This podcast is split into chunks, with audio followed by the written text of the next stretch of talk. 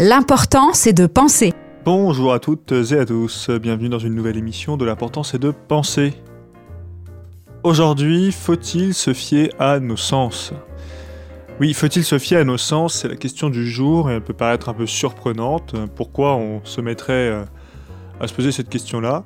Bah Parce que, bon, déjà, je trouve qu'on a peu parlé de la perception dans cette chronique euh, jusque-là.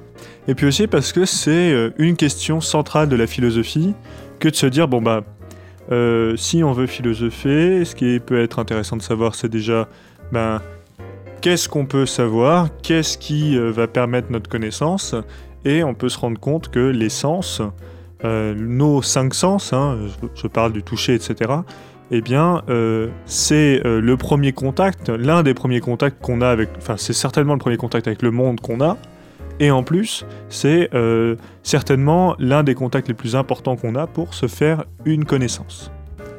Alors, avant de traiter la question, déjà, euh, il me semble intéressant de voir que les cinq sens dont on parle souvent, bah, c'est une conception qui nous vient d'un philosophe, justement, euh, Aristote, pas n'importe quel philosophe. Donc Aristote, philosophe de l'Antiquité grecque, successeur en quelque sorte de Platon, élève en tout cas de Platon, et le premier à être encyclopédiste, c'est-à-dire le premier à vouloir euh, créer eh bien, euh, euh, un ouvrage dans lequel on recense à peu près tout ce qui existe sur Terre, que ce soit au niveau biologique ou politique, enfin toutes les matières. Bref, vous voyez, une encyclopédie. Mais c'est pas pour ça que je veux parler d'Aristote. Ce qui est intéressant avec Aristote, c'est que 400 ans avant notre ère, eh bien, il va déterminer que l'homme a cinq sens le goût, l'odorat, la vue et euh, le toucher et l'ouïe. Hein, voilà. Et là-dessus, bon, bah, aujourd'hui, on a évolué et euh, pour ceux qui ne le savent pas, en fait, la science estime aujourd'hui qu'on a plutôt sept sens. Vous voyez, déjà, euh, début de réponse, faut-il se fier à nos sens? Bah, déjà, il faudrait savoir combien on en a. Et effectivement, la science considère qu'on en a sept parce que on a ce qu'on appelle de plus en plus la proprioception qui vient s'ajouter à nos cinq sens habituels. Alors qu'est-ce que c'est que la proprioception bah, C'est la perception euh, de la faim, de la soif, de la chaleur, de la douleur, bref, tout ce qui est en nous hein, euh, et qui se fait pas enfin, automatiquement par magie. Hein. Si on a la sensation de faim ou de soif, c'est bien qu'il y a un sens derrière. Et puis il y a aussi, euh, comme septième sens, le système vestibulaire. Vestibulaire, même si c'est un mot un peu compliqué, ça veut tout simplement dire qu'il est en rapport avec l'oreille interne. Et l'oreille interne, euh, vous savez peut-être, c'est euh, une petite partie de l'oreille elle-même, mais qui est une sorte, si vous voulez, de euh, niveau de géomètre, hein, une sorte de petite bulle d'eau et d'air qui va toujours se mettre à l'équilibre parallèle au sol.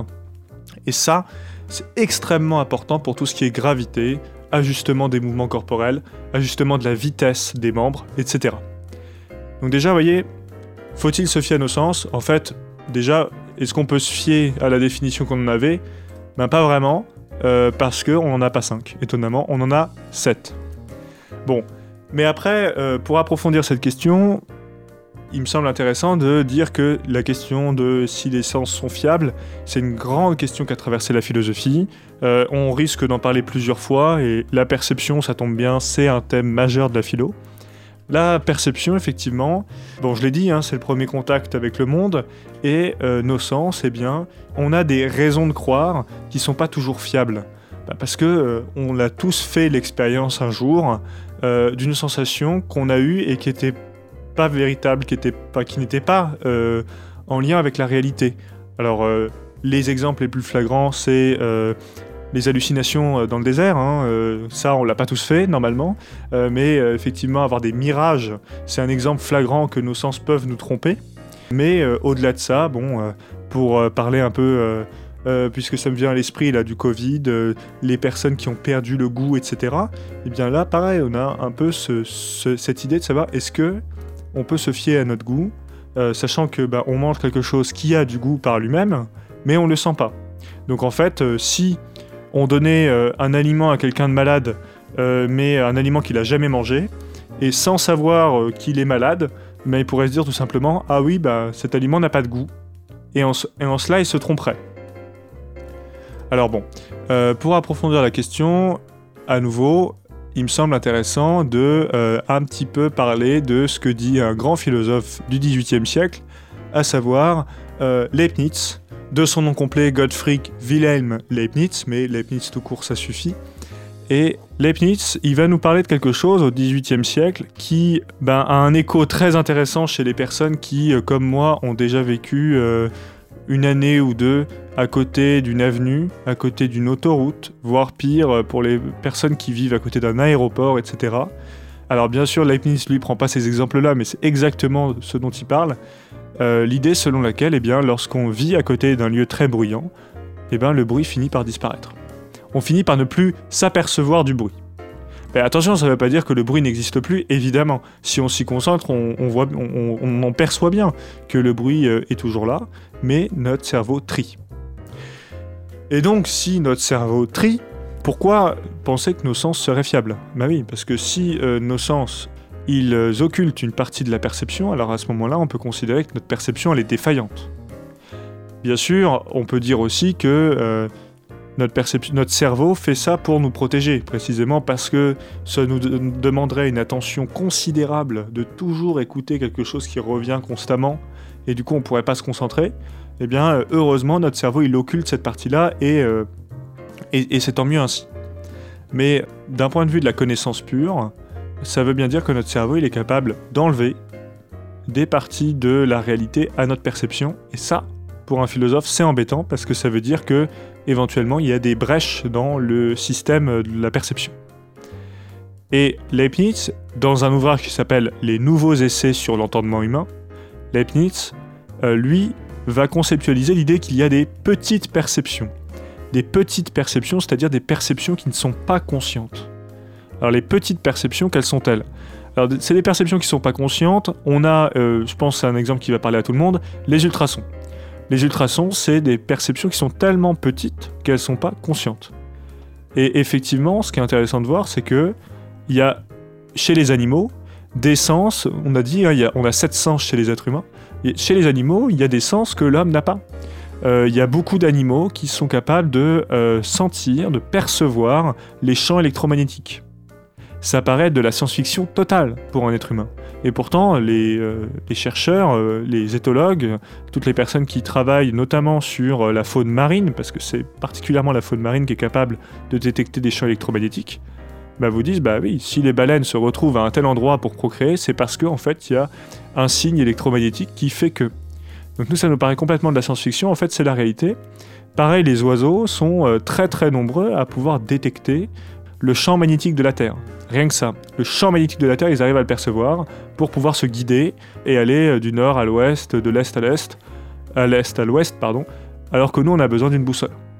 On peut se repérer euh, grâce aux étoiles, bien sûr, mais les oiseaux, eux, le font par un sens particulier. Donc, vous voyez, chez nous, il y a des perceptions qui ne sont pas conscientes, ce que Leibniz appelle des petites perceptions. Et ces petites perceptions, Leibniz nous dit, en fait, il faut euh, les comprendre dans la mesure où on perçoit des choses, mais si on perçoit des choses, on les aperçoit pas forcément. Et effectivement, il distingue la perception de la perception. Alors, aperception, c'est un mot qu'on utilise rarement, mais simplement c'est le nom pour dire, euh, enfin, qui, qui, colle au verbe apercevoir. Hein. C'est-à-dire que si vous habitez près d'une autoroute, vous allez continuer à percevoir le son, le son, le son de l'autoroute. Vous n'êtes pas devenu euh, sourd euh, du bruit de l'autoroute. Simplement, votre cerveau va, mettre, va couper et ne va plus apercevoir le euh, son de l'autoroute. Et exemple, je trouve encore plus intéressant, eh bien, pour Leibniz, lorsqu'on est face à la mer, notre perception, elle entend tout ce qu'il y a dans les vagues. C'est-à-dire, elle entend le moindre ruissellement de chaque goutte de la mer, ce qui est un amoncellement de perception considérable, et heureusement pour nous, on n'a jamais conscience de l'ensemble de ces perceptions euh, infinies. La perception est là pour unir toutes ces perceptions une seule et nous dire c'est le bruit des vagues. Donc vous voyez, la perception, c'est une forme de perception conscientisée et une perception qui, enfin, et une faculté qui va unir toutes les perceptions en une seule, si bien qu'on n'a jamais accès au bruit de toutes les gouttes en même temps, mais au bruit des vagues. Et c'est d'autant plus intéressant que Voilà, Leibniz nous dit, finalement, ces petites perceptions, c'est une des premières formulations de la limite de notre propre conscience. Notre conscience, elle a certaines limites. C'est pas nos sens en, tant que tels qui sont, euh, qui sont fautifs là. Nos sens ne sont pas vraiment trompeurs. C'est juste qu'ils ne sont pas les seuls auxquels il faut se fier. Il y a également notre conscience. Voilà, bref, j'espère vous vous avoir fait euh, prendre conscience précisément de l'importance qu'il y a entre de l'importance de l'articulation entre nos sens, entre notre conscience. Je pense à un auteur français, Rabelais, qui écrit dans, Pantagruel, Science, conscience, sans, Science conscience pardon, n'est que ruine de l'âme. Et moi j'ai presque envie de dire euh, que les sens, cette fois-ci sans conscience, ben, ne seraient pas grand-chose non plus.